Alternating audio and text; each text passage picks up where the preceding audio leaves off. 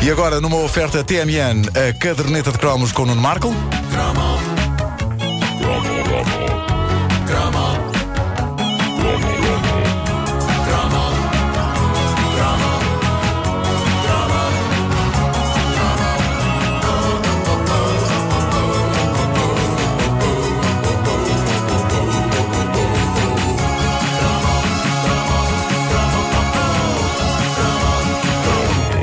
Esta é uma edição como- que- comemorativa da caderneta de cromos. Isto é por causa da nota da Princesa, claro. Eh, é uma edição eh, comemorativa eh, sobre o ano de 1979. E, e vamos começar com o hino de 1979, que para mim é sem dúvida este. Sobe, sobe, balão sobe. Cá está, cá está. Em 1979, o ano em que Portugal catapultou Manuela Bravo para o Festival da Eurovisão, e eu gosto de pensar nisso em termos literais. A Manuela Bravo colocada numa catapulta Coitada. e Eládio Clima coacionando o mecanismo e patã! Manuela subindo pelos ares qual balão até aterrar em Jerusalém. O que parece um acontecimento bíblico, mas a verdade é que o festival nesse ano foi lá, dado que em 78 Israel venceu com a canção Abanibi. Ah, Bonabi, ah, Bonabi, ah, Bonabi. Exato, ainda bem que lembras da letra. Lembro perfeitamente. Bom, ah, em 1969, dizia eu, a rádio comercial nascia e eu, para além de ganhar uma irmã de presente, passava para a terceira classe e. E este, quanto a mim, é o grande momento de 79. Eu ia ao cinema pela primeira vez ver pessoas, ver filmes com gente. Ah, até 79 eu só tinha visto filmes com bonecos. Eh, geralmente eram os clássicos da, da Disney, no cinema Tivoli, mas em 79 estreiei-me a ver pessoas no cinema e foi logo com três filmes capazes de deixar marcas. Logo o com três? deles Logo com três. O primeiro deles foi Música no Coração, que estava a passar por alturas da Páscoa no Tivoli. Eh, a minha história com a música no coração é algo dramática. Na verdade, eu queria ver o filme dos Marretas, o Muppet Movie. Mas quando cheguei ao cinema com a minha avó, constatámos que já tinha saído de exibição e que no seu lugar estava o imortal clássico com a noviça Julie Andrews nas montanhas, os nazis e as cantorias. Foi então que eh, a minha avó proferiu as marcantes palavras: Vamos a este que também é bonito. Ora bem, o meu pai, que já tinha visto a música no coração em pequeno, tinha-me advertido para os males da música no coração. Os males? Sim, da mesma forma que outros pais advertem os filhos para os malefícios da droga. Eh, ele, o que se passa é que meu pai não pode com musicais. E todas as descrições que ele me fez de música no coração tinham as mesmas doses de horror que uma descrição de uma ida ao dentista com arrancamento de dentes. Por isso, eh, o terror foi redobrado, porque não só eu sentia que estava a atrair o meu pai e o seu horror a musicais, como estava a atrair os marretas. Exato.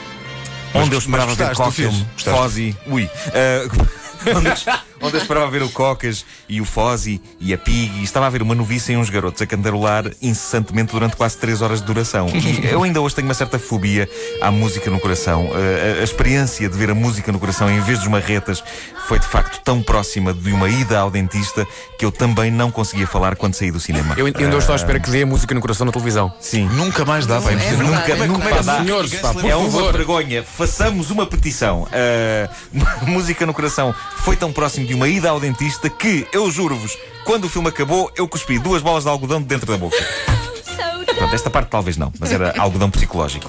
Algodão psicológico. Era algodão psicológico. Magnífico, Uh, magnífico conceito. Música no Coração, eh, convenhamos, até é capaz de ser um filme bom dentro do género, mas nunca pode ser bom, nunca, quando é servido como substituição do filme dos Marretas. Claro. Vamos à próxima música desta banda sonora.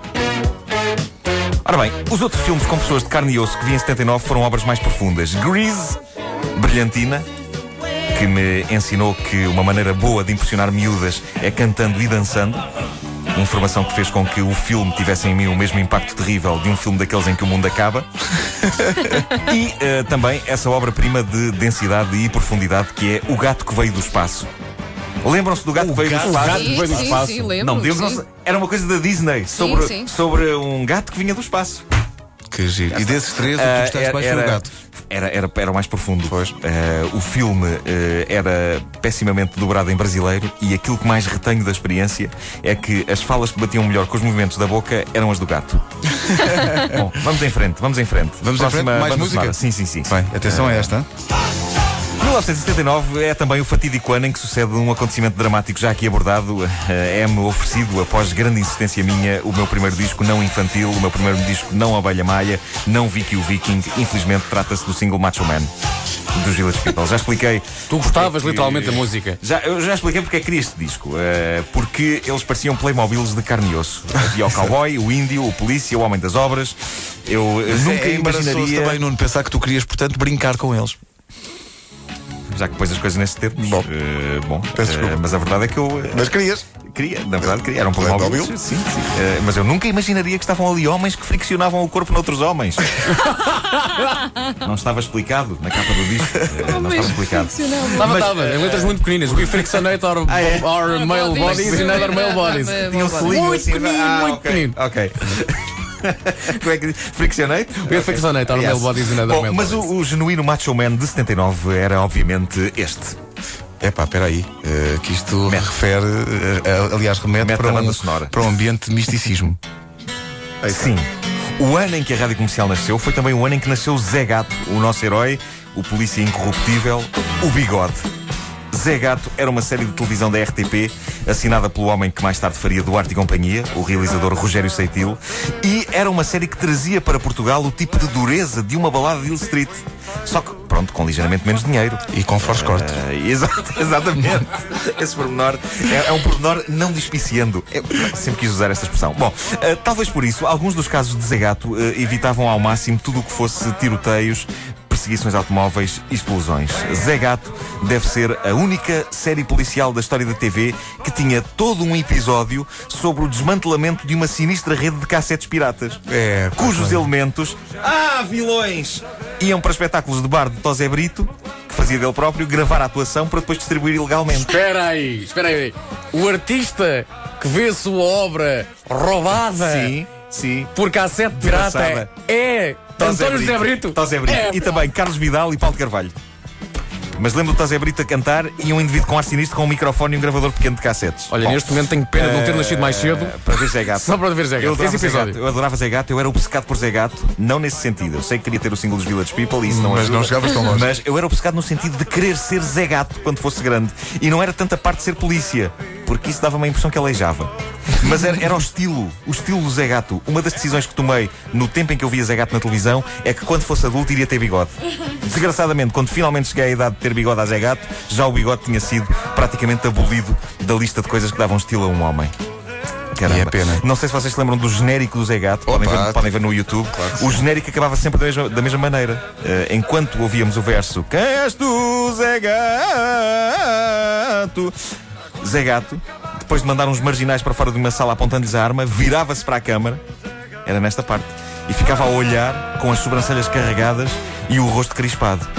Meus amigos, eu confesso que no dia seguinte à transmissão de cada episódio do Zé Gato, eu dava por mim na escola, mesmo sem dar por isso, a tentar fazer este ar. Uma professora chamava-me Menino Nuno, quanto é que é? 8 vezes 2. E eu ouvia na cabeça Quem és tu, Zé?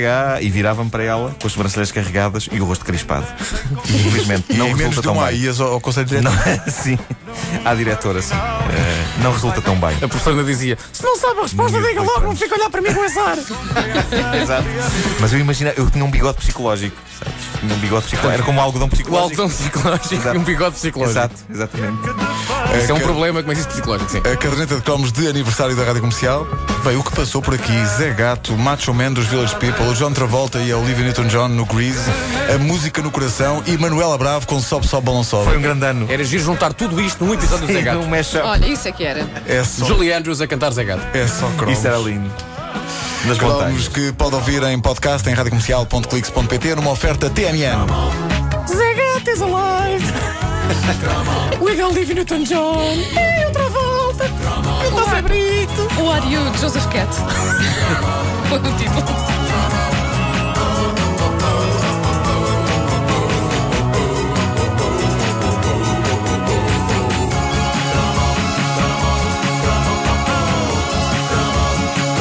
Rádio Comercial, 31 anos hoje.